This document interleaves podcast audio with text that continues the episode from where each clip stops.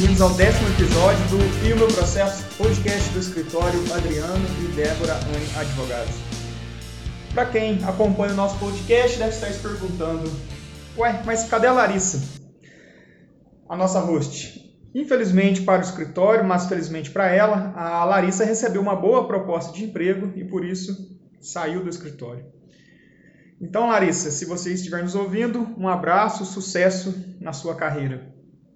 Larissa, você notou que consegui falar olá, olá? ah, é uma brincadeira nossa aqui, pessoal. Então vamos lá. A partir deste episódio, eu, Adriano, advogado, sócio do escritório, serei o host do nosso podcast. Pois bem, é, você que acompanha os noticiários provavelmente já viu alguma notícia da morte do apresentador Gugu. Não, não, ouvinte, não, não estamos nos tornando um podcast de fofoca, não é isso. Hoje vamos falar sobre um assunto super interessante, contrato de geração de filhos. É, então, para contextualizar, você ouvinte, vamos lá. Conforme noticiado pela mídia, é, Gugu elaborou em 2011 um testamento, reconhecendo apenas os seus três filhos como seus únicos herdeiros, excluindo a sua companheira Rose Miriam de sua herança. Em relação à parte disponível do seu patrimônio, que corresponde a 50% de seus bens, o apresentador dividiu entre os seus filhos e sobrinhos, que são filhos de sua irmã, e além disso estabeleceu que sua mãe receberia de forma vitalícia a quantia de 100 mil reais, bem como o usufruto do imóvel e propriedade de Gugu. Por fim, ele nomeou a sua irmã Aparecida como inventariante e curadora dos bens herdados pelos filhos, impedindo de forma explícita que Rose e Miriam administrassem os bens de suas filhas menores. É, daí, a leitura do testamento diante dos familiares é, causou um enorme mal-estar. Né? Rose Miriam sentiu-se injustiçada por ter sido excluída da herança e acionou a justiça para buscar os seus direitos, que ela entende serem devidos. Os familiares, por sua vez, uh, alegam que Miriam não era companheira e apresentaram um contrato de geração de filhos celebrado entre Gugu e Rose no passado. Por fim, como se não bastasse tanta confusão, a mídia noticia que Gugu tinha um companheiro homofetivo, Tiago Salvático, chefe de cozinha, e que este acabou de ingressar na disputa pela herança. Para conversar sobre assunto tão complexo, a convidada especial de hoje é minha esposa e sócia, doutora Débora Anne, especialista em direito de família e sucessões do escritório. É, aliás, pessoal, o tratamento formal com a minha esposa se justifica com base no nosso Código de Ética e Conduta, que impede situações de caráter íntimo. Doutora Débora Anne, seja bem-vinda. Obrigada, doutora Adriana. E eu gostaria de, de aproveitar a ocasião para mandar um abraço aos ouvintes do nosso podcast e também para a doutora Larissa e agradecer pela sua passagem pelo escritório e desejar também muito boa sorte sempre, viu? Um beijo, Larissa. Ok. Doutora Débora, é, conte para o ouvinte que não te conhece a sua trajetória profissional, por favor. Ok. É, administração foi a minha primeira faculdade e depois a paixão me arrastou para a faculdade de direito. Eu tenho pós em direito penal, processo penal, e tenho também pós em direito de família e sucessões. Mas a minha grande vocação é atuar no direito de família mesmo. Sim. Uh, doutora Débora, o, o que é coparentalidade? Vamos começar por este assunto. Pois não. Coparentalidade é uma forma de família que foge aos padrões tradicionais.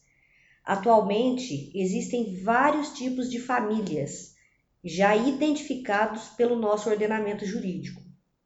As famílias coparentais, ou melhor dizendo, a coparentalidade, essa nova expressão designa a família parental, cujos pais se encontram apenas para ter filhos, de forma planejada e responsável para criá-los em sistema de cooperação mútua, sem relacionamento conjugal ou sexual entre os pais.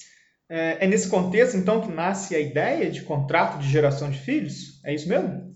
É isso mesmo. Esses contratos, eles, como qualquer contrato, para dar segurança às partes, eles podem ser expresso ou tácito entre duas pessoas para gerarem um filho, formando-se apenas uma família parental, sem que daí decorra necessariamente uma relação amorosa ou conjugal. Com a compreensão jurídica de que a maternidade e paternidade são funções exercidas, a paternidade, maternidade e a conjugalidade puderam ser vistas e engendradas em campos separados. É, é nesse contexto, o, o tripé que sempre estreou, esteou o direito de família, que é o casamento, o sexo a e a reprodução, ficou totalmente alterado. O casamento deixou de ser o legitimador dos atos sexuais e não é mais necessário sexo para haver reprodução. Em outras palavras, ter filhos, criá-los e educá-los não está necessariamente atrelado a uma relação conjugal ou amorosa. Há pessoas que não querem ter filhos e só querem estabelecer uma relação conjugal. Outras querem estabelecer uma família conjugal e parental. E há outras que querem ter filhos sem estabelecer relação conjugal e assim por diante.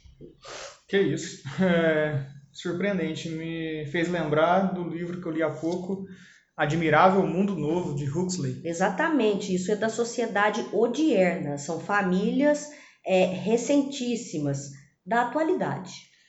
Sim, então vamos lá. É, doutora, o contrato de geração de filhos, ele possui alguma lei que o regulamente? Não há regulamento é, para essa matéria ainda. Existe uma resolução do Conselho Federal de Medicina, o CFM, que tem um número de 200, 200 2013, de, de, também do ano 2013, esse, é, essa resolução ela estabeleceu diretrizes éticas para a utilização da reprodução assistida. Entretanto, os princípios constitucionais do melhor interesse da criança e do adolescente, paternidade, responsabilidade, pluralidade das formas de família, responsabilidade, todos sob a égide do macro princípio da dignidade humana. Autorizam essa liberdade e autonomia dos sujeitos de constituírem suas famílias conjugais e parentais da forma que melhor entenderem. E mais uma vez, a, a ética né, sendo atrelada a um setor profissional, nesse caso, ao setor da, da medicina, né? Sim, com certeza. É, doutora Débora, na sua opinião, a, a, internet ela potencializa as relações coparentais? Com certeza também. A coparentalidade ela ganhou visibilidade em razão da internet mesmo. E por isso tem crescido muito esse tipo de arranjo familiar na sociedade. A formação de uma família parental ela surge do desejo das pessoas terem seus filhos sem ter uma relação amorosa, ou conjugal, ou seja, sem quererem casar ou terem uma união estável, elas fazem os seus contratos para exatamente terem os seus filhos de maneira cooperada. Entendi. É, trazendo a minha história pessoal aqui para o debate, eu sou filho de pais separados. E me parece que se aproxima um pouco. Né? É, os filhos decorrentes dessa coparentalidade, né, já que não há é, amor entre pai e mãe nesse caso, né? mas só apenas para desejo de procriação. A doutora acredita que há algum prejuízo? É, o senhor fez aí uma, uma, uma. O senhor levantou uma questão que é filho de pais separados e que, que isso possa ter aí, fez alusão, que isso possa ter trazer algum prejuízo para filhos de pais separados ou que a falta de amor elas prejudicam de alguma forma a criação das crianças? E a resposta é não. Para uma criança, basta que tenha alguém que exerça a função paterna e materna, ou seja, alguém que exerça amorosamente cuidados e que coloque limites. E assim esta família estará estruturando edipicamente o sujeito, Segundo Lacan, é nessa estruturação psíquica chamada família que a criança vai se deparar com o desejo do outro, que a constitui e que, consequentemente, se deparar com o enigma do próprio desejo. Então, tornar-se sujeito, seja lá como for, tradicional ou fora dos padrões. Todas as famílias têm como função primordial ser o locus de formação do sujeito e continua sendo sempre o lugar seguro e de amparo que todos sonham e ninguém quer abrir mão, independentemente de relações conjugais, casamento, relações amorosas. Ter relações conjugais e amorosas e a criação de um filho são duas coisas totalmente separadas. Perfeitamente, doutora. É, compreendo seu ponto de vista. Eu só apenas ouso discordar num ponto. Essa é uma resposta, né? É, ela, ela é uma resposta padrão, mas na complexidade da vida, eu, por exemplo, consegui ser, uh, vencer, né? Tenho um, uma mente, acredito eu, forte. Mas há, há casos e casos, né? Tem questões que em filhos não tem a mesma é, como se diz, a mesma fortaleza e acabam sucumbindo diante da ausência de um dos pais. Eu digo, é, por já havia algum, alguns casos, né? Aí, doutor Adriano está querendo me dizer de ausência de alguma das funções. Sim, sim. A ausência da maternidade ou a ausência Sim. da paternidade. Dessas duas referências. Não, não, não, sim, mas também no sentido de que é, é, tecnicamente, né, em tese, em tese, seria mais confortável, né, no mundo ideal, para que pai e mãe vivessem em harmonia e os filhos daí tivessem esse modelo, né, para replicar. E, e alguns casos são assim, alguns casos são assim. Mas é, eu digo assim, essa, essa, esse abismo entre pai e mãe, essa, esses divórcios, essas separações, ou essa coparentalidade, esse distanciamento afetivo, me parece que causa é, um prejuízo para determinadas pessoas, não para todas. Depende. Ah. O mundo ideal, ele, ele já não condiz e não comporta os padrões antigos de famílias. Não, perfeitamente. Pai e mãe e filho. Sim. E ah, geralmente, ou quase que na totalidade, o que a gente pode perceber, quem atua muito em direito de família tem essa visão, hum, é, é, na grande maioria, esses casamentos pai e mãe não são a estrutura familiar mais adequada. Não são elas é que realmente trazem, é, a, que criam o sujeito saudável psiquicamente e afetivamente. Perfeito, doutor. E eu vou dar só, só abrir só mais um parêntese nesse assunto aqui extenso e complexo. Me faz lembrar também a questão do abandono afetivo, quando determinados filhos é, vão à justiça, né, é, buscando a reparação de dano contra o pai, normalmente contra o pai que abandona a, a esposa e o filho e tal, e o filho fica desamparado e ele se desmorona, né? E isso é, é, é, mais ou menos por aí que eu estava raciocinando. Mas É, perfeito. esses casos são passíveis, inclusive, de, de, de reparação, é, de, de, de indenização por reparação moral. Perfeito. Vamos lá. É, no caso do Gugu, a existência de um contrato de geração de filhos é, pode afastar o reconhecimento de uma união estável? Em relação, como se vê é, em relação à à existência de uma união estável entre Rosemiriam e Gugu, nesse caso, né, que o senhor está citando é, é, concreto, é, esse caso é bastante complexo. Para o público, eles formavam uma família, mas para os íntimos, eles possuíam apenas uma relação de amizade. Somente a justiça será capaz de decidir a questão. Como se fosse uma moeda, né? Há dois lados. Interessante. É, caso Miriam ela seja reconhecida companheira, ela poderia ser excluída da herança através de um testamento? Em relação à condição do companheiro ser herdeiro, o STF já decidiu que a união estável é equiparável ao casamento, não podendo haver diferenciação em relação ao regime sucessório de ambos.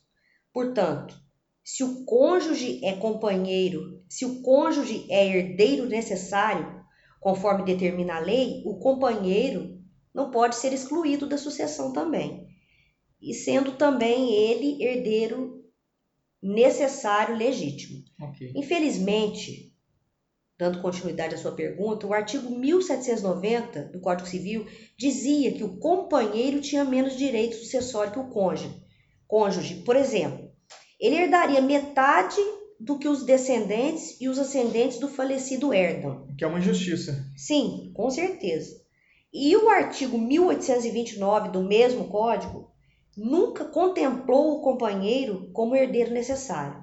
Assim, a maioria dos doutrinadores considerava que o companheiro poderia ser excluído da herança através de um testamento. Eu não concordo com isso jamais. Também, também não. E ocorreu em 2017 o julgamento do recurso extraordinário do STF, que declarou a, inconstitucionalidade do artigo 1790 e devendo ser aplicado ao companheiro as mesmas regras sucessórias aplicadas ao cônjuge, né? O que é mais justo. Que são as seguintes: o patrimônio ele deve ser dividido de forma igualitária com os descendentes, filhos, netos, bisnetos na ausência dos descendentes, o patrimônio será repartido entre os ascendentes, que são os pais, os avós e os bisavós. E na ausência do, dos ascendentes e descendentes, o cônjuge herda a totalidade dos bens do falecido.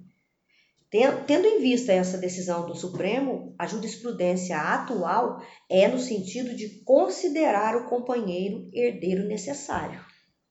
Então vamos lá, é, vamos complicar um pouquinho. Agora, no caso do Gugu, é, poderia existir união estável simultânea? Uma do Gugu com Rose Miriam e outra do Gugu com Tiago Salvático? É possível? Ah, o, o, Supremo Tribunal Federal ainda está julgando essa possibilidade ah, de haver as uniões estáveis simultâneas. Nós não temos ainda nenhuma decisão nessa questão. O julgamento, ele inclusive, foi interrompido por enquanto, há juízes que reconhecem e outros que não reconhecem. Isso vai depender muito de comprovação das duas uniões simultâneas. Ok. Uh, doutora Débora, qual é a sua mensagem final para o ouvinte? Olha, é, os nossos princípios constitucionais do melhor interesse da criança e adolescente, a paternidade responsável, a pluralidade das formas de família, responsabilidade, todos sob a égide do macro princípio da dignidade humana, eles autorizam a liberdade e autonomia dos sujeitos de constituírem suas famílias conjugais e parentais da forma que melhor entenderem. Então, se nossa Constituição nos traz essa, esse amparo, nós temos essa liberdade, nós precisamos apenas é, nos organizar nesse sentido, fazendo aí contratos com, com cláusulas é, muito bem definidas, para que ninguém saia no prejuízo em nenhum tipo de relação ou família. Um planejamento sucessório. Exatamente, um planejamento sucessório. Ok, ok. Uh, esse assunto me fez pensar muito. vou fazer boas reflexões esse assunto nos faz pensar muito, né? Sempre e é, nos é, remete também às justiças e injustiças que se comete nessa seara. Ok. Excelente. Uh, doutora Débora Anne, obrigado pela sua presença. Sou eu quem agradeço mais uma vez. Quero enviar um forte abraço a todos os nossos ouvintes, tá? E essas notícias são sempre aí, é, midiáticas e bom da gente acompanhar para a gente aprender. Né? Então, um abraço a todos e que todos fiquem ligados aí Nosso para, podcast. para adquirir cada vez conhecimento. Excelente. É, então, pessoal, este episódio vai ficando por aqui, né? Uma pena, assunto muito interessante. É, mas no próximo tem algo super, super especial também. No nosso próximo episódio, eu vou conversar com um convidado especial a respeito de um tema novo e super complexo. Já ouviram falar em neurodireito? Não percam!